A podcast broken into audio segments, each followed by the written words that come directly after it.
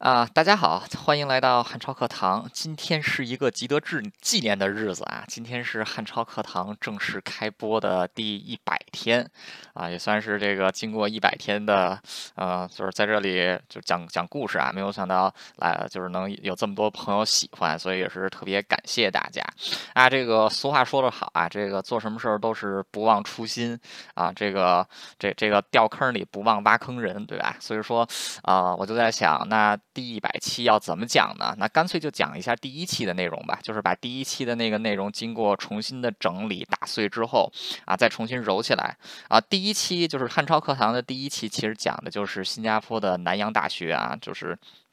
在东南亚的历史上也是有浓墨重彩的一笔。南洋大学的南洋大学也是一个已经不存在的大学啊，它也是在啊东东亚之外唯一一所存在过的以华文为教学语言的高等学教育学府啊，所以说它是有一定历史地位在的啊。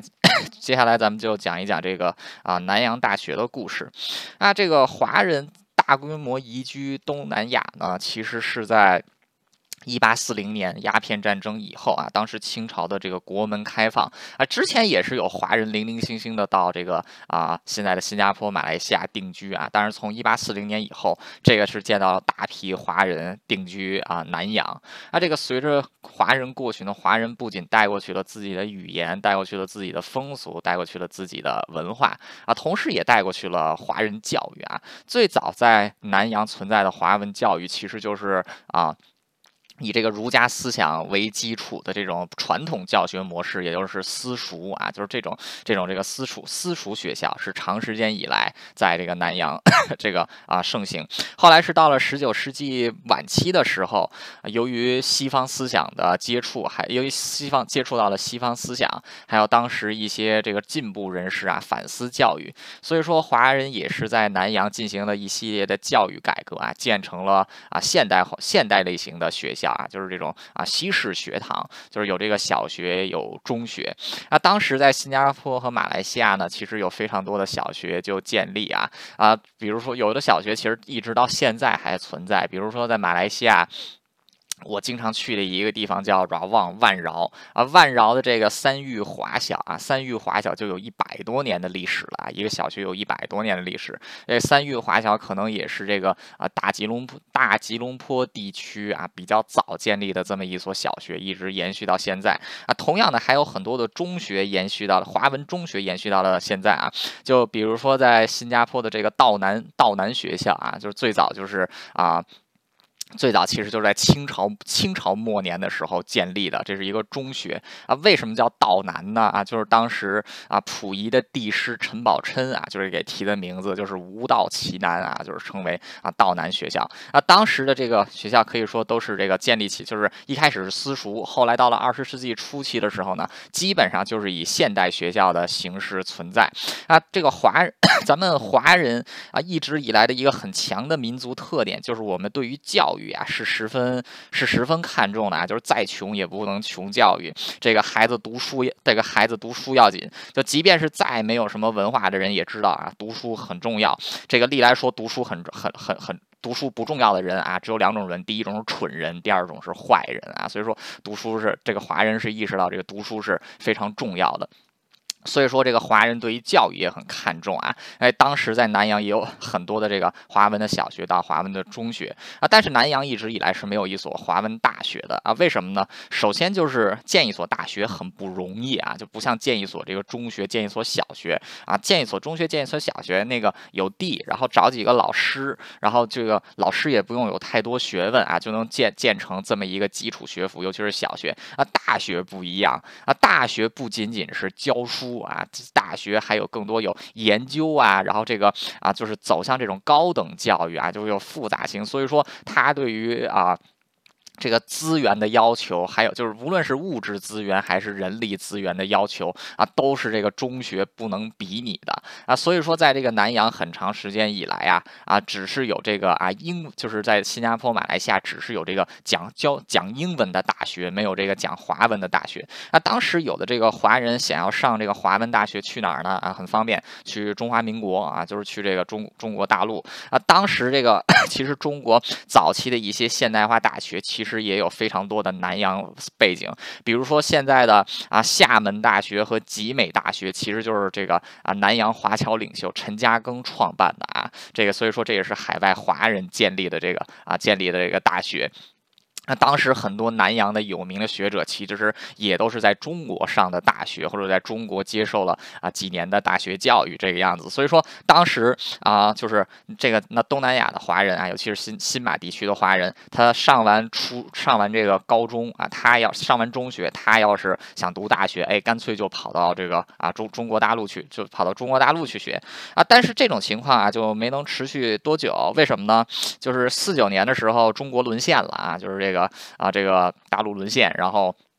国府退到了台湾，那这个一上来之后呢，这个新政权就实施了闭关锁国的政策啊，结果这一下啊，就让很多啊，就很多人升不了学了啊，就是说，哎，还是能去，但是你去了你就回不来了啊，就是它是这么一个，它是这么一个鬼地方，就是你去可以，就你就回不来了啊。当年也有很多的这个啊无知的南洋华人啊，就是这个听从共产主义的号召，屁颠儿屁颠儿的就回了中国啊，然后这个在历次的政治风波当中受尽困，受尽折。魔受尽痛苦啊，就是这悔悔这个悔不该当初就回来啊，所以说这个当时有 有回去的就出不来了啊，有一些人呢也就回不去了啊，所以说这个这一下这个升学的这一条路啊啊就断了啊。当时你说去台湾行不行？去香港行不行呢？啊，也不是太方便，为什么呢？就是在这个。大陆沦陷以后啊，香港殖民部还有台湾，还有这个台湾的中华民国政府啊，普遍都是这个采取了一定的保护措施啊，就是也这个加强这个签证管理啊，所以说当时就是去香去香港去台湾升学路子也非常窄。那也就是在这种情况之下呢，也是历史巧合的缘故啊，就是在南洋就出现了要建一所大学的一个很强大的呼声。那这个就是因为这条路被。切断了嘛，所以说当时整个东南亚的华华人群体啊，都是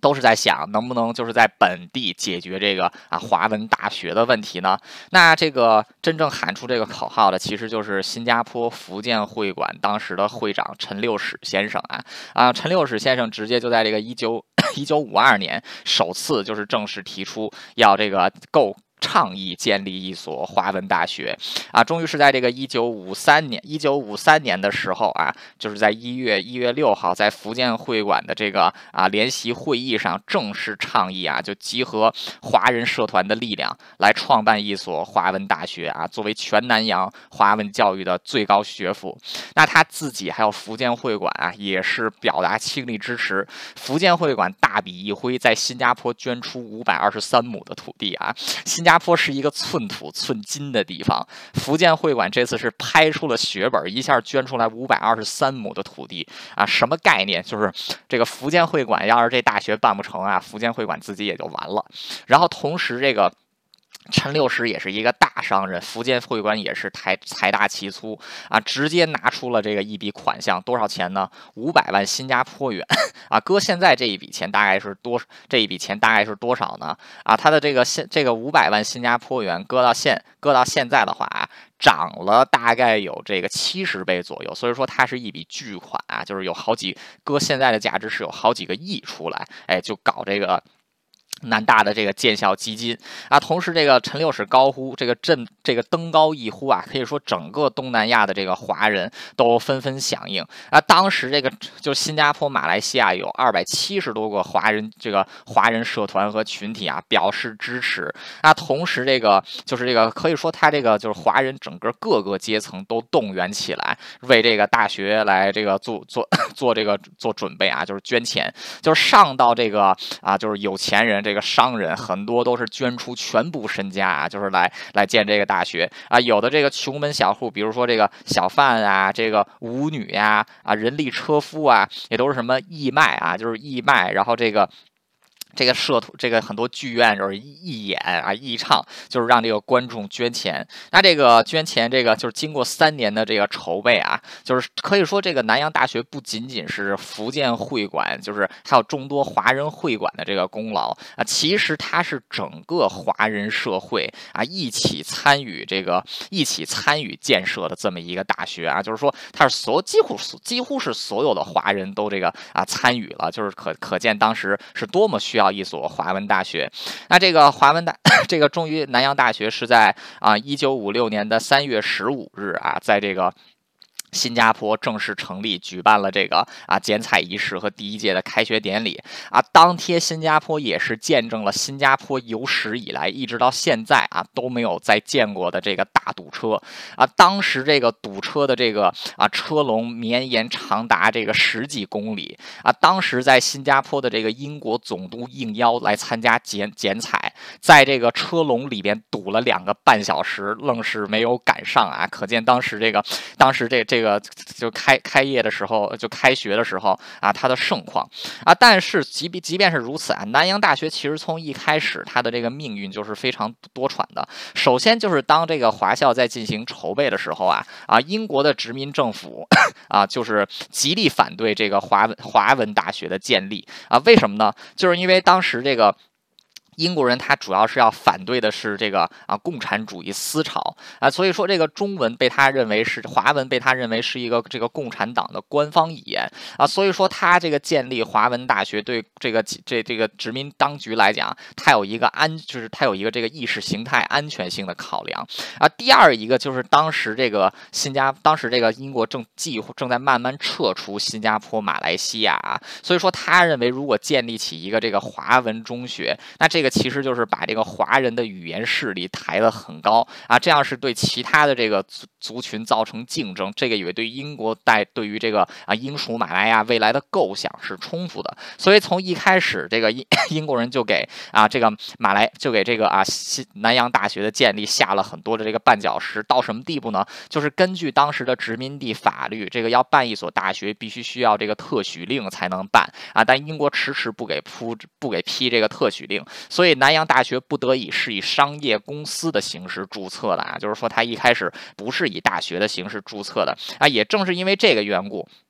在后来很长一段时间之内啊，新加坡政府、马来西亚政府是不承认南洋大学的这个啊学位、学位文凭的。那这个包括这个南洋大学这个啊正式正式建立之后啊，很快也是受到了这个殖民政府的干扰。为什么呢？就是很多的这个华 这个当时的这个整个社会思潮啊，尤其是年轻人的社会思潮，是参与这个反殖民运动，还有这个有一些是偏偏左的独这个运动啊。所以说这个学校的。师生经常跟殖民政府啊产生冲突，然后在这段期间，就是这个华校也这个华校啊，南洋大学的学生，还有其他华文中学的学生，也多次参与新加坡、马来西新加坡和马来西亚的这个啊多次政治运动啊，可以说也是不停的受到政府的骚扰跟打压啊。那这个甚至都有这个军警冲到学校里面抓学生、抓老师啊，这件事儿都是这件事儿都是这个很很很常见的。那后来到了这个，就是那后来这个南洋大学也是在自己奋斗啊，说毕竟是这个全体华人心愿建立起来的这么一个大学，所以也是在风雨飘摇当中啊苦苦 苦苦支撑。那当时他们就是希望啊，就是这个两，他们当时华文大学他们的这个南洋大学的诉求，其实无非就是两件事儿：第一就是政府承认南洋大学作为大学的合法地位啊；第二呢，就是要政府承认南洋大学的啊南洋大学的这个文凭啊，就是说。这毕竟是一个一开始是被你逼的拿公司给注册啊，结果现在你就拿这个。然后结果现在你就拿那个啊，就是因为我们是个公注册公司，所以你们就不给我们学位。那这件事吵着吵着呢，新加坡就走向在一九五九年走向自治。那这个新的自治政府就是李光耀带领的人民行动党啊，就是这个领导的这个啊自治政府啊。自治政府当中很大的一个议题就是对于南洋大学的呃归属地位问这个南洋大学的地位问题。所以说在 新政府成立，在新政府成立。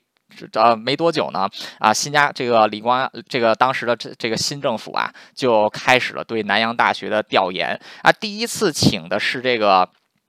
澳大利亚的一位著名的学者啊，就是这个 Prescott 啊，Prescott 到南洋大学进行考察啊，但是这个 Prescott 他只是在南洋大学待了连一天都不到啊，然后他就指出这个南，他就这个直接就说这个南洋大学是这个不值得办的，为什么呢？就是他这个学术机构非常松散，然后这个啊学校管理 比较差，然后他的这个啊师资啊还有硬件设施啊，然后这个都都都都都不行，而且这个缺乏研究这个精神啊，他就不是。他就不是这么一个大学，然后他写成了一个报告书，就是这个 Prescott Report 啊，就是这个啊普莱普莱斯特报告书。啊，这个报告书可以说是引起了这个当时这个不论是南洋大学，甚至整个这个华人社会的反弹啊，说你这就是说你这个就是在鸡蛋里挑骨头，说是你们一直这么。压着我们，结果我们现在就能干能搞成这个样子，我们都已经是绞尽脑汁了啊！结果现在你又给我们摆这么一手，所以说当时的这份报告书也是激起了又一轮的这个学生运动。那政府不得已又组建了这个第二，就在这个当就在这个报告书出了之后的几个月啊，又组建了第二次这个啊调查组啊，这一次是魏亚了魏亚玲教授啊来这个。来这个主导的一次调查调查组啊，但这次调查组这个调查出来的调查出来的这个内容啊，其实是跟之前那个 Prescott Report 是啊大同小异的啊，所以说这个。所以说，当时的这个政府啊，就是在当时这个政府啊，也是这个就是啊，继续不承认南洋大学的学位啊，导致这个政府跟南大的这个师生之间爆发了非常激烈、非常这个激烈的冲突。然后再加上后来这个新加坡人民行动党内部分裂啊，就是这个行就是偏右的这一派，就是现在的人民行动党李光耀为首的啊，另外一派就是左派的啊，就是受共产党影响的这个啊社会主义阵线。那这个当时这个。新加坡政府才就是这个开，在一九六三年的二月二日啊，进行了冷藏行动，对这个左派政党一网打尽啊，就是以这个紧急法令，这个逮捕了大量的这个左派的 领袖啊，其中就有很多是这个，其中就有很多是南洋大学的学生和老师啊。当时在这个二月二号当天夜里啊，这个军警也是在未经校方同意的情况下，私自闯入校园啊，大肆大肆这个逮捕学生，然后。造成不少学生受伤，所以说当时这个学生也是这个众多这个啊表这个表示表这个啊表示抗议。那随着这个新加坡后来加入这个马来到加加入这个马来亚，所以说这个学生们还是在继续，就是师生们还是在继续，就是希望能让自己的这个大学。就是这个名声正常化啊，所以说也是多次啊到这个政府去请，到这个跟这个政府请愿啊，像这个六一九六三年的十月，当时就有数千名南洋大学的学生在这个邓政府大厦。这个面前，在政府大厦的这个门口示威啊，递交这个是请愿书啊。当时政府的回应就是又派了三千多个警察进入校园啊，又逮捕了好几十个学生，还把这个南洋大学的学生会给关了。然后那这个学生很多就展开这个啊绝这个绝绝这个绝绝食抗议。然后当时就是把这个对政府造成了不小的冲击啊，就是说这个华华校的骨头太硬了，怎么打都打不断啊。所以说也是正是因为这一系列冲突啊，使这个。新加坡政府下定决心啊，要对这个南洋大大学进行这个啊大规模的改组。那这一次就是 就终于是在一九六五年发生了一件就是彻底改变南洋大学命运的事情。那之前的两次这个报告书，第一次是这个对华校教对华校华文教育一就是一窍不通的这个澳大利亚人 Prescott 搞的啊，第二次是请的这个魏亚玲教授，魏亚玲教授。自己是个这个啊学医的出身，他自己也是不是主管教育的，所以这一次这个新加坡政府就需要请一个一既懂华文教育，二在这个 教育领域又非常有分量，三就是这个啊中这个学贯中西的这么一位人物啊。那当时在整个东南亚只有一个人啊，就是能满足上述三个条件，就是既是学贯中西，又有才又有这个教育经验，然后同时。还是一个这个对华文教育极其了解的人，谁呢？这人现在还在啊，王庚武教授，就是后来的这个香港大学的校长，新加坡这个新这个新新加新加新加坡新加坡国立大学这个啊这个东亚研究中心的主任啊，这个王庚武教授，当年王庚武。是这个在学术界已经崭露头角头角一阵子，但当时王庚武很年轻，只有三十五岁，就已经是一个这个啊正教，就已经是这个澳大利亚最顶尖的大学的正教授了啊，就是说也是一个这个啊青年才俊，那也是让这个 王庚武来这个新加来南洋大学进行这个啊进进行调研。那这个王庚武接受的这个王庚武在南洋大学其实这个逗留了很久啊，就是对这个啊，但是对这个南洋大学也是做了充分的研。究啊，但是这个，所以说当时一开始华人社团是对王庚武教授抱有很大的期望啊，希望他能对这个南洋大学说公道话啊。但王王庚武脑子是比较直，他是按照纯教育的这个啊角度，然后写成了这个王庚武报告书，就是一九六五年的王庚武报告书。那这个报告书。其实也是后直接影响到了后来南洋大学的这个啊南南洋大学的这个啊 就是命运吧啊王庚武报告书相对于之前的两份报告书，他是啊就是他在研他是肯定了南洋大学的这个啊他的这个历史地位，他肯定了南洋大学的这个做这个社会影响力和功绩啊，但是他其实这个打了三拳，拳拳都是打在了这个啊南洋大学的这要害上，而且这三拳打的是这。个啊，这个这个这个这个极极为阴险。那第一个是什么呢？就是这个当时英国跟美国是互相不承认对方学位的。然后因为这个英国持，因为这个英国政府之前对南洋大学的种种种种这个啊限制，还有后来新加坡政府对南洋大学的种种限制，南洋大学没有办法招收很多的这个。从英国大学毕业的人才，所以说他们只能这个雇佣的一 一些人是从美国毕业的，然后因为这群人是从美国毕业的，在南洋大学任任教啊，但是当时的这个英国和英国的前殖民地们普遍不承认这个美国的学位啊，所以说当时拿出来的第一个理由就是南洋大学这帮人的这个学位有问题啊，就是说他们这些老师的学位都是不受南洋大学都是不受这个啊我国政府就是不被这个新加坡政府给。承认的啊，所以说他的这个教学质量水平质量能高吗？啊，这是非常阴阴险的一拳啊！就是你但凡脑子要是稍微这个直一点，你都知道他这一拳问题出在哪儿。但是当时这一拳在那个时期打出来，他是直接打在了这个南洋大学的第一个。这个啊，第第一第一个 这个啊要害上，那第二这个第二一点呢，其实就是对于这个啊南洋这个南洋大学自己的这个师资，就是这个啊就是基础建设这一些啊，他也是就指出来这个南洋大学它。他这个啊，就是 跟那个一个一所正常的大学是没有办法比的啊。这一拳也是打在了南洋大学的要害上，但是这个是为什么呢？啊，其实就是之前这个英国殖民地政府和新加坡政府对南洋大学层层阻碍造成的，就是南洋大学根本就没有什么余力啊，来好好的这个发 发展自己的教学。就是这个本来人家是用这个木头弄了一个屋子，结果你拿一个这个拿一个这个锤子啊，然后来把这个屋子给凿。凿烂了，然后让他修这个屋子，还只给他这个，还只给他这个铁丝去修。然后现在你，现在你在这个报道书里又说这铁丝违法，然后这就是这就是典型的这个流氓流流氓行行径。那他这个王公武攻击南南大的这个第三个要害是什么呢？就是在这个南洋大 南洋大学发发展这个最关键的时刻，王公武提议要把这个南洋大学三个系啊，教育系、现代语言文学系还有化工系，把这三个系给直接关掉啊。他给出来的理由是为什么呢？就是说这三个系啊是没有办法跟当时同期的新加坡大学竞竞争的啊，所以说这三个系没有。必要存在啊！如果说这个，就是说这个王庚武的这个 第三拳也是打的极为的阴险啊，就是对对于当时的这个，在当时的新加坡打出来这一拳是很冠冕堂皇的，但是从现在来看，这一这一拳其实也是漏洞百出，漏洞百出。为什么呢？各位办大学的目的是为了争第一吗？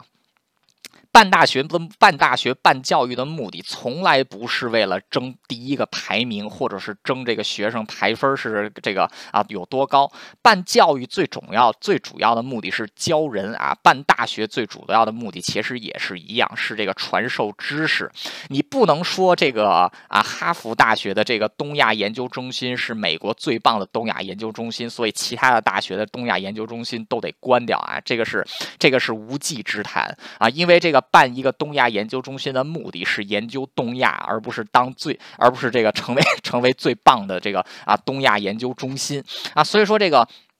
王庚武的这三拳打的是极为的这个阴险啊，也是这个极具破坏性的。然后他的其实这个他的这个就是包括他里面提出来，就是不能以这个华文教学啊，要是以这个英文教学，要以这个马来文教学。为什么呢？因为南洋大学虽然说是个这个华人为主的学校啊，但是它是建立在南洋的这片土壤上。当时正是这个南洋脱离了殖民地统治，正在进行建国国家建设的过程当中啊。当时这个新加坡。的官方 主要最最大的官方语言就是英语，所以说为了国民以这个国民认同的这个角度来看啊，这个南洋大学也不能再继续用这个华文教学，必须得用这个英文教学啊，这个就是。这个就是极为扯淡的，为什么呢？就是你对国家效忠是以对国家尽义务、效忠诚为条件，不是以放弃你的母语、毁掉你的文化为条件的啊！这个是这个这这个是非常重要的一点啊！但是这个当在安在这个当时新加坡的历史环境下啊啊，这一点也是这个当时无论是李光耀政府啊，还是这个之前的这个林有福政府啊，都是一贯坚持的，就是要走这种马来亚化的路线啊！这个 王。庚午报告书一出啊，可以说是这个把这个南洋大学和整个这个华人社会的怒火给彻底啊，可以说是给这个啊彻底点燃了。那当时这个。这个学生老师就上街游行，反对这个啊，那这个王庚武报道书的，反对这个王庚武报告书。那当时光是在这个学校内的写的这些标语，写的这些这个啊，就是 批判王庚武报告书的这些这些这些这些涂鸦。后来政府花了整整五十万块钱啊，就是请人才把这些标语给彻底清除掉。而且当时这个其实啊，就是很大程度上李光耀也是在等着这一刻啊，他就借着这个学生跟 老师大规模的罢课啊，大规模的抗议啊，再一次派出大量的警察冲进了这个啊南洋大学啊，这一次把能抓的人都抓了，把这个南洋大学学生会彻底解散，然后把这个当时的南大校校长逼走啊，换成这个一位政府官员来这个主管，来这个主管南洋大学。那可以说自此之后，这个南洋大学。就是这个被伤到了元气啊！就是王庚武报告书三拳把他给打残了，就是他是伤到了自己的元气。那在之后，虽然这个新加 新加坡政府承认了南洋大学的大学地位啊，承认了南洋大学的这个啊，他的他他的这个文凭啊，但在这个时候，南洋大学其实已经是非常这个非常这个非常羸弱了啊！就是他已经是这个很已已因为这个王就是这个就抓了不 不少人，又这个放了抓了不少人，然后又这个关了不少人。啊，所以说他也是大受打击，就连当时倡议建这个南洋大学的陈六史先生，居然被新加坡政府给剥夺了新加坡公民权啊，他不得已是逃出新加坡，就后来就是在这个马来西亚隐居啊，所以说这到现在都没有给这个陈六史翻案啊，都是没有都是没有给他平反。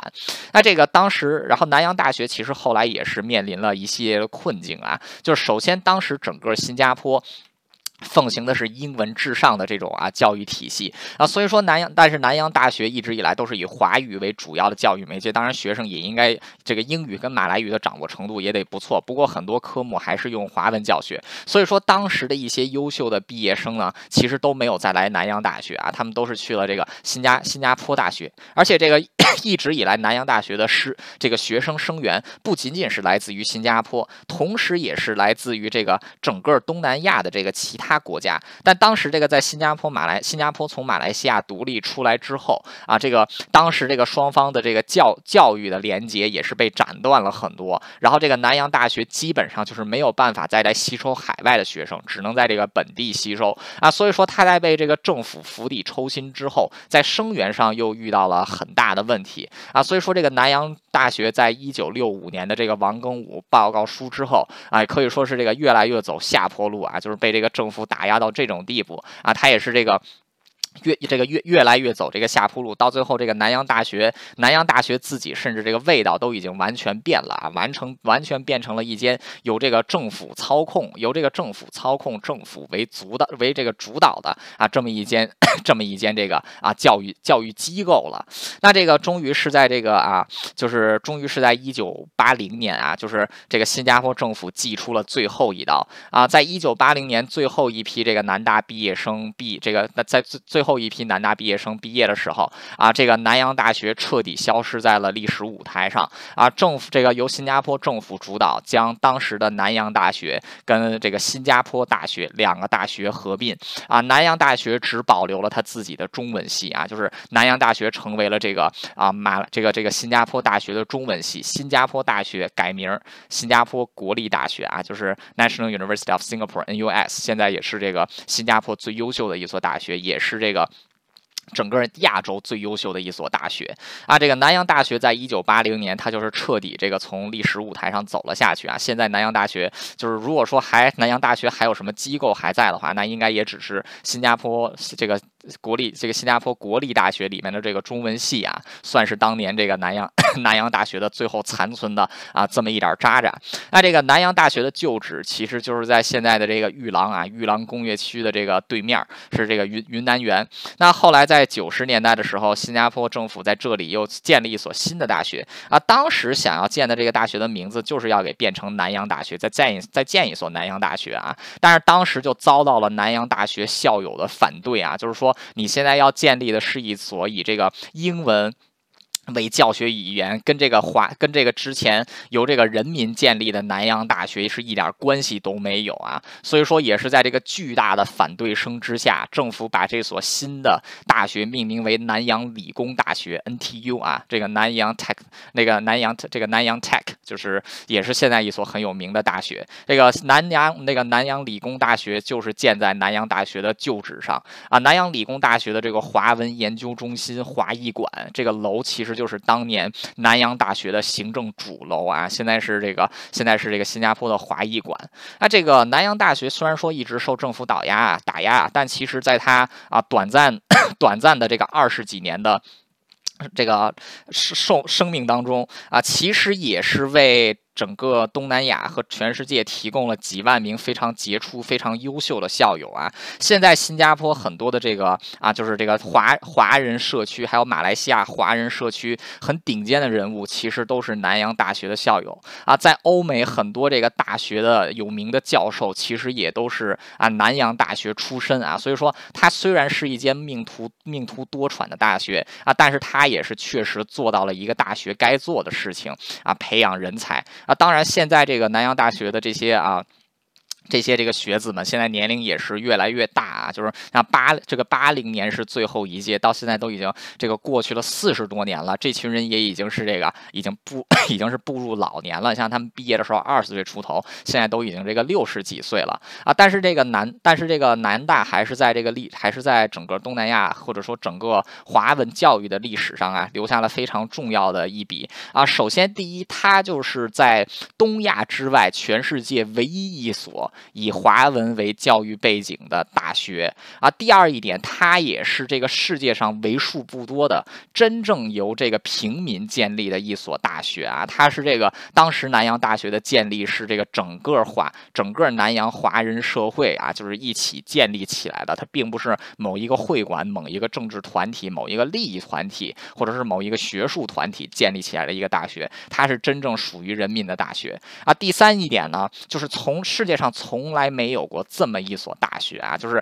在如此受到这个政府刁难打压的情况之下，还能持续这个 二十几年啊！甚至说南洋大学的阴影现在其实也是盘踞在这个新加坡的上空啊！南洋大学是讲新加坡历史不得不提的一件事儿，却也是不得提的一件事情啊！现在很多这个。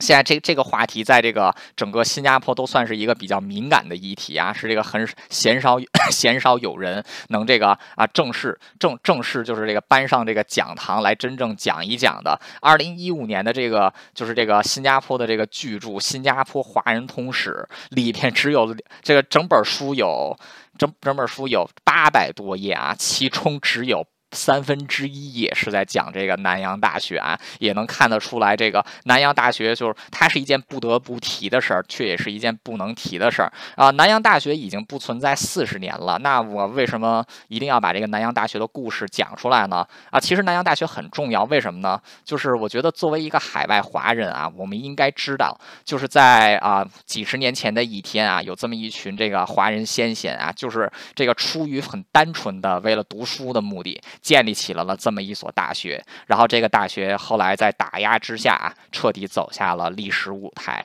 啊！但这个就是南洋大学的故事，这个也是汉超课堂第一期讲过的一个故事，今天拿出来换了一种方式重新讲了一下啊！谢谢大家的收听。